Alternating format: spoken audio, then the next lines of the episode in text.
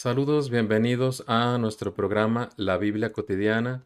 Mi nombre es Hugo García y en esta ocasión vamos a hablar de lo que con las redes sociales se ha convertido en un vicio, prácticamente una epidemia, la jactancia y la presunción. Se vale presumir, ese es nuestro mensaje de hoy. Y como sabemos, las redes sociales han cambiado mucho nuestra forma de interactuar y mucho de lo que escribimos en Facebook, Twitter o alguna otra red social tiene que ver con o es una manifestación de nuestro orgullo, nuestra presunción, nuestra jactancia. Y como cristianos, la verdad es que debemos preguntarnos si eso está bien, si es bueno para nuestra salud espiritual en primer lugar. Vamos a definir la presunción y después vamos a exponer tres contrastes entre la presunción que se practica en el mundo y lo que la Biblia recomienda. ¿Qué es presumir? ¿Y es necesariamente malo? Presumir significa expresar orgullo, mostrarse muy orgulloso de sí mismo o de sus cosas. Esto no es malo, estar orgulloso no es malo en sí mismo, el problema es de qué es de lo que estamos orgullosos. Y es que si vemos a la Biblia, a la lengua original en que se escribió el Nuevo Testamento, en griego, encontramos que una sola palabra es la que expresa presumir o jactarse, pero tiene un sentido positivo y un sentido negativo. En español, presumir casi solo tiene un sentido negativo, entonces por eso los traductores de la Biblia usan mejor el verbo gloriarse, la palabra gloriarse, para expresar este sentido positivo. Y lo que quieren comunicar con esto es que la base de nuestra presunción, de nuestra jactancia, es importante.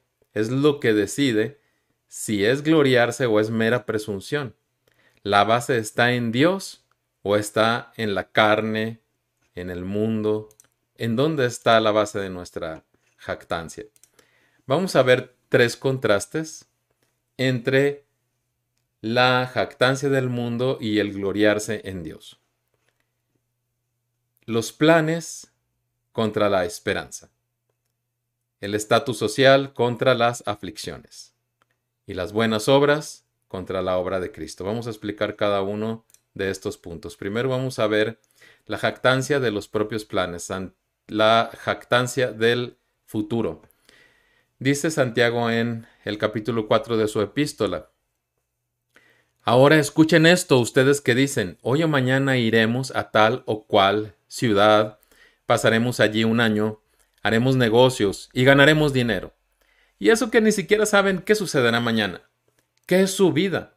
Ustedes son como la niebla que aparece por un momento y luego se desvanece. Más bien debieran decir, si el Señor quiere, viviremos y haremos esto o aquello. Pero ahora se jactan en sus fanfarronerías. Toda esta jactancia es mala. Como podemos ver, el apóstol Santiago nos dice que es malo jactarnos de nuestros planes y propósitos, y nos da dos estrategias para evitar esta jactancia. En primer lugar es entender que nuestra vida es pasajera, que el mañana nunca es seguro, para tener humildad en lugar de tener esta soberbia que nos lleva a hacer planes como si nuestra vida dependiera de nosotros. En segundo lugar, la proclamación de que Dios está en control porque Él nos dice que digamos, si el Señor quiere, viviremos en primer lugar y haremos esto o aquello. En lugar de jactarnos del futuro, la epístola a los romanos recomienda que nos gloriemos en la esperanza de la gloria de Dios. Esto es lo que nos dice San Pablo en su epístola a los romanos capítulo 5. En consecuencia, ya que hemos sido justificados mediante la fe, tenemos paz con Dios por medio de nuestro Señor Jesucristo. También por medio de Él y mediante la fe tenemos acceso a esta gracia en la cual nos mantenemos firmes, Así que nos regocijamos en la esperanza de alcanzar la gloria de Dios. La nueva versión internacional traduce este verbo de gloriarse como regocijarse algunas veces, pero es el mismo verbo. San Pablo nos dice que debemos regocijarnos, es decir, jactarnos en la esperanza de la gloria de Dios. En, esto es que alcanzaremos la gloria de Dios en esta vida, porque también en esta vida somos testigos de la gloria de Dios. Cuando el Señor nos salva de alguna situación o hace un milagro o cumple una promesa, pero también lo veremos, por supuesto, al final de los tiempos y al final de nuestra vida. Entonces, estos versículos nos explican que, ya que hemos sido justificados por nuestra fe, es decir, nuestra fe es la que nos justifica, tenemos paz para con Dios. Es decir, Dios ya no tiene nada en contra de nosotros, no tiene ninguna acusación en contra de nosotros. Esto se puede oír increíble, pero ese es el poder de la sangre de Cristo que nos limpia de todo pecado. Además, por fe hemos entrado a la gracia de Dios, a esta gracia en la que estamos firmes, también por obra de Dios. Entonces, esto es de lo que nos debemos gloriar. Ahora vamos a pasar a otra jactancia del mundo, es el presumir nuestro estatus. Eso quiere decir presumir nuestro estatus social, nuestro lugar en la sociedad, cuando este lugar es alto, nuestro dinero, nuestro, nuestra familia, la inteligencia de nosotros, de nuestros hijos, em, nuestro coche, todo lo que se nos puede ocurrir en general, que ocurre mucho. Esto es lo que más ocurre en las redes sociales y tal vez también en la vida cotidiana, presumir este tipo de cosas. Vamos a ver lo que dice la palabra. En el capítulo 1 de Corintios, de la primera epístola a los Corintios, San Pablo, hablando precisamente, tratando de corregir esta actitud jactanciosa, les escribió esto a los Corintios. Hermanos, consideren su propio llamamiento. No muchos de ustedes son sabios, según criterios meramente humanos, ni son muchos los poderosos, ni muchos los de noble cuna. Pero Dios escogió lo insensato del mundo para avergonzar a los sabios, y escogió lo débil del mundo para avergonzar a los poderosos. También escogió Dios lo más bajo y despreciado, y lo que no es nada, para anular lo que es, a fin de que nadie se jacte en su presencia. San Pablo, como vemos, les da a los corintios la razón por la que no deben estar presumiendo, que es esta, nadie debe jactarse en la presencia del Señor. El Señor no busca a los poderosos de este mundo, busca a los débiles, a los humildes. Luego San Pablo habla del Señor Jesucristo, continúa. Pero gracias a Él, o sea, al Señor Jesús, ustedes están unidos a Cristo Jesús, a quien Dios ha hecho nuestra sabiduría, es decir, nuestra justificación, santificación y redención, para que, como está escrito, si alguien ha de gloriarse, que se gloríe en el Señor. Gracias a Dios ustedes están unidos en Cristo Jesús, a quien Dios ha hecho nuestra sabiduría. En otras palabras, en Cristo están todas las razones para gloriarnos, no en nosotros, solo en Él. Él es sabiduría, justificación, santificación y redención. Además, tenemos que tener en cuenta que cuando presumimos de acuerdo al mundo, lo que estamos queriendo demostrar es que somos superiores a otros. Y esto es totalmente opuesto al reino del Señor Jesús. Él dijo que el que quisiera ser el primero tenía que ser el servidor de todos. Pero nosotros al presumir así actuamos de acuerdo al mundo. El mundo no valora el amor, ni la humildad, ni ninguna otra virtud cristiana lo que valora es el poder, el dinero, el control, etc. Entonces, estamos, cuando estamos presumiendo así en la vida cotidiana, en las redes sociales, estamos presumiendo que somos del mundo. En lugar de eso, lo que debemos hacer de acuerdo a San Pablo, si vamos a gloriarnos de algo, debería ser en nuestras aflicciones. ¿Qué quiere decir esto? No quiere decir que vamos a ver las cosas de manera masoquista como buscar el sufrimiento. Vamos a explicar esto. Vamos a volver a leer el capítulo 5 desde el principio de Romanos, el capítulo 5 de Romanos. En consecuencia, ya que hemos sido justificados mediante la fe, tenemos paz con Dios por medio de nuestro Señor Jesucristo. También por medio de Él y mediante la fe tenemos acceso a esta gracia en la cual nos mantenemos firmes. Así que nos regocijamos en la esperanza de alcanzar la gloria de Dios. Hasta ahí habíamos leído. Y luego continúa. Y no solo en esto, sino también en nuestros sufrimientos, porque sabemos que el sufrimiento produce perseverancia.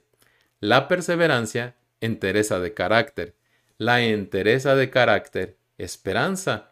Y esta esperanza no nos defrauda, porque Dios ha derramado su amor en nuestro corazón por el Espíritu Santo que nos ha dado. ¿Qué quiere decir San Pablo con todo esto? Vamos a esquematizarlo. ¿Por qué gloriarnos en las aflicciones?